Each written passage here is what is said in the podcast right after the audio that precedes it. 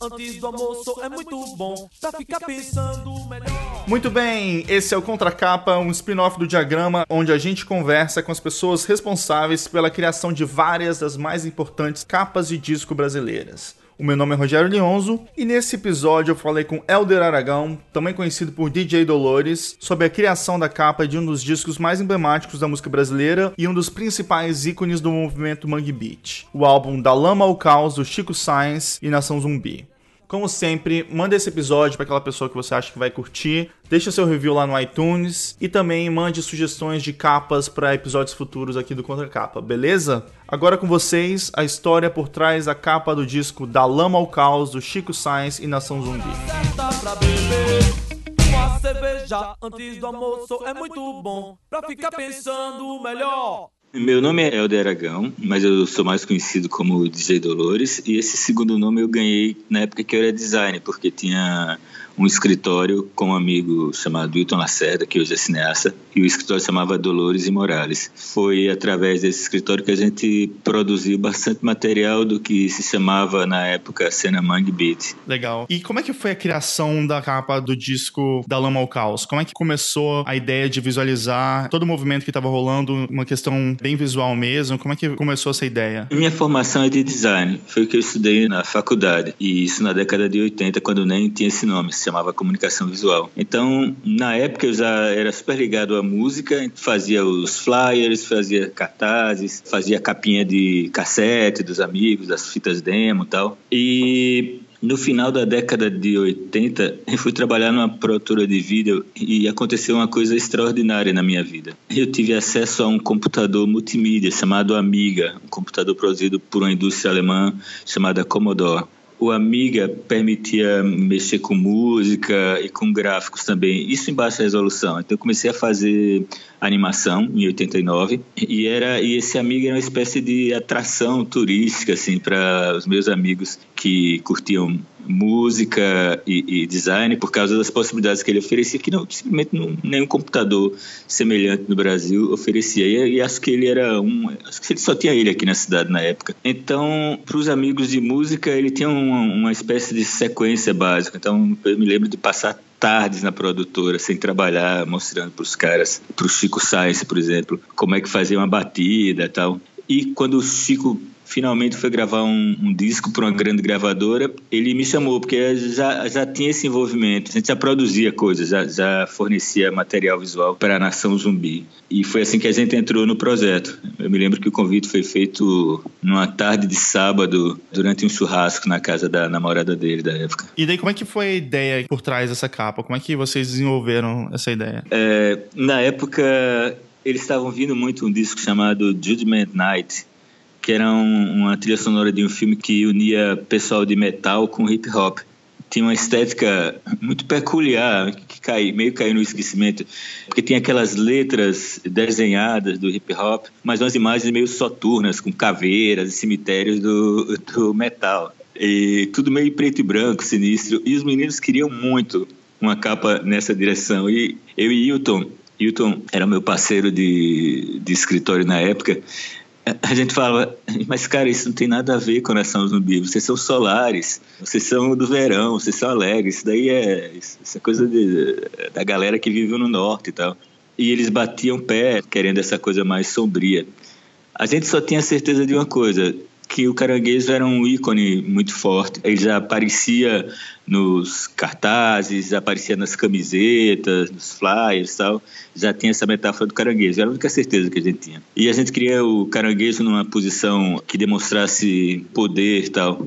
Pois bem, então a gente tinha essa imagem do caranguejo com as patas para cima. Isso era um senso comum. Como transformar isso é que havia o problema. A banda tinha essa ideia de ser uma coisa meio sombria, meio de terror tal. A gente queria uma coisa mais solar e aí entrou a gravadora. Então nós tivemos uma reunião com o cara de marketing da gravadora e ele puxou um disco de uma banda baiana chamada Asa de Águia, que tinha uma águia enfiada na areia com um pássaro pousado na guitarra. Uma águia não, uma, uma guitarra enfiada na areia com um pássaro pousado. Eu falava, você ouviu a banda? Ele, é, não é, não é uma coisa assim de batucada? Eu falei, não, cara, não é não. Eu digo que é verdade, é tão absurda. muito então, bom.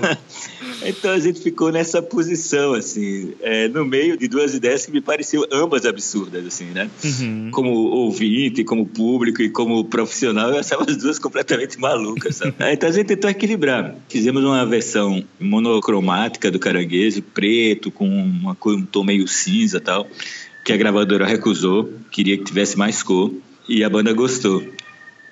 Aí, quando voltou, a gente falou, então vamos assumir esse mosaico. E foi quando surgiu a ideia de, de caprichar nas texturas, fazer uma espécie de, de colagem, né? De, de textura e cores. Uhum. E saiu o resultado final que todo mundo conhece, que a banda achou que era muito colorido, que a gravadora achou muito sombrio. Enfim, nenhuma das duas partes gostou do resultado final. Acho que só a gente mesmo. É... Tem essa ironia aí, então. E aí tem outra coisa também que era um ponto comum, que era a tecnologia representava uma espécie de janela, assim como a música, né? Ouvir música, acompanhar as novidades da música pop, do rock, do hip hop, do que acontecia através das revistas gringas, tal, era uma coisa que a gente exercitava bastante, porque era uma forma de fugir da cidade. E a tecnologia era um sonho. A tecnologia representava também uma espécie de fuga, uma afirmação de que ó, a gente mora no Recife, ninguém da turma nunca tinha botado os pés fora do país, mas era uma afirmação de que ok, a gente não sai da cidade, mas a gente sabe o que está acontecendo no resto do mundo, a gente faz parte desse mundo maior. Então tinha esse ponto, esse outro senso comum que era uma capa que inspirasse uma ideia de tecnologia. E a gente conseguiu aquele efeito usando basicamente xerox e colagem, mas parece feito no computador, mas bom, não foi, de jeito nenhum. A, dificuldade de ter acesso a computadores era tão grande que, para imprimir o layout, a gente foi numa agência publicitária maior daqui, porque eles tinham uma impressora de, de cera e o formato era bem pequenininho, bem menor do que a dimensão da impressão original. E para imprimir o layout demorou oito horas. Nossa, cara. É, é.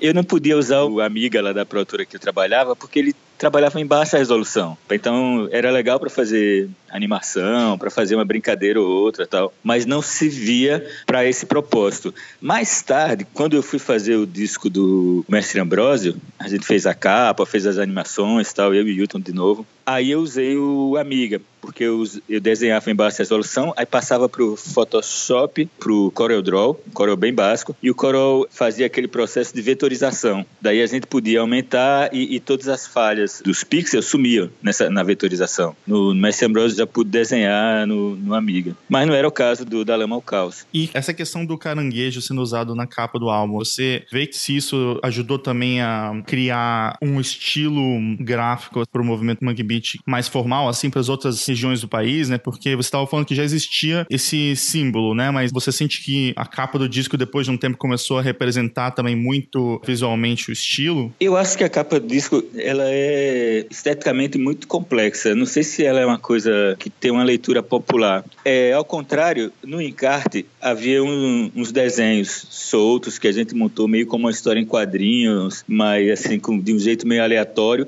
E tinha alguns símbolos também. Um desses símbolos era muito mais de muito mais fácil compreensão, que era simplesmente a pata do caranguejo com um círculo.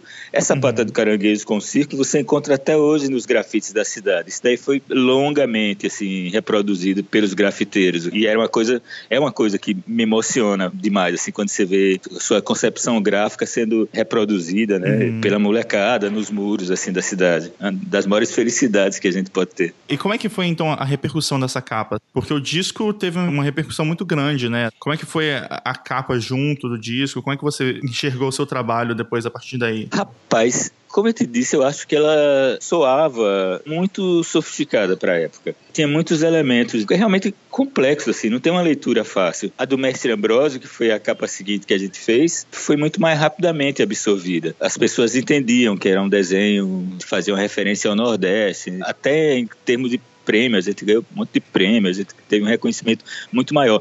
A da Lama ao Caos, eu acho que é uma coisa que, que com o tempo ela tem ganho o seu devido valor. Teve um detalhe engraçado, a Lama ao Caos saiu também em CD. E foi uma enorme confusão, porque os caras descobriram, mal o CD era comprado assim e tal, e os caras da Sony descobriram uma coisa ridícula e horrenda, que era uma capinha azulada no CD.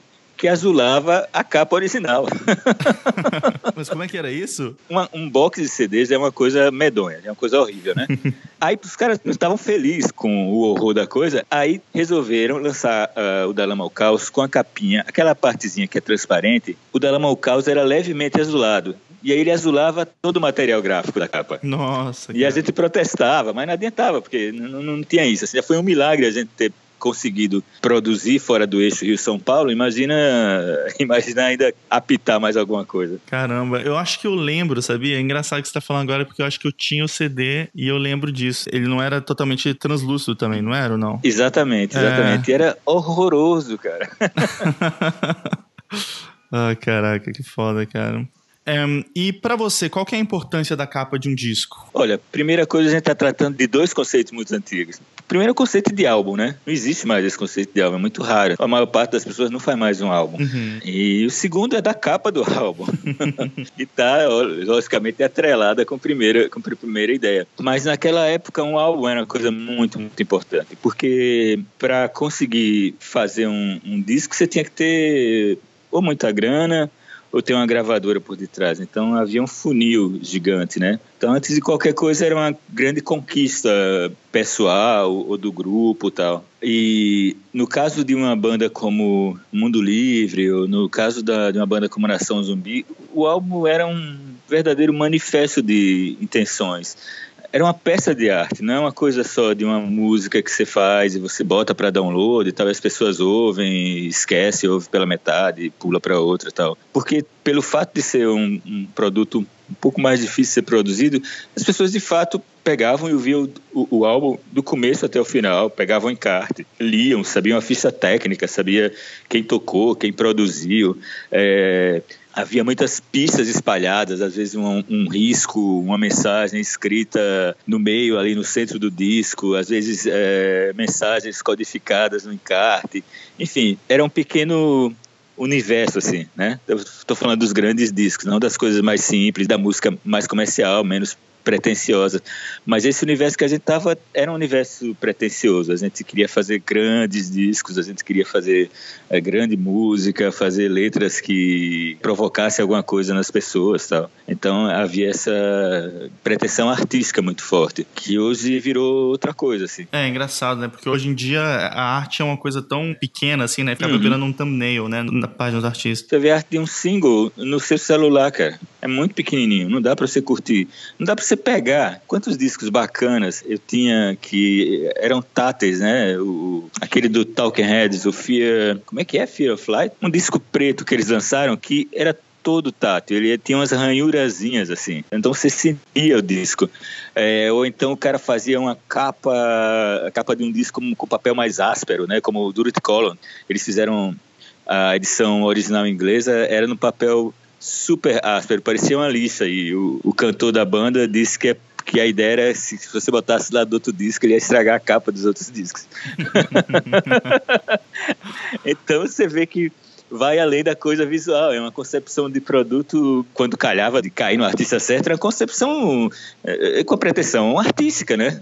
Pretensão realmente além da, de, de você estar tá fazendo música pop e tal, mas você construiu um objeto ali especial, particular e tal.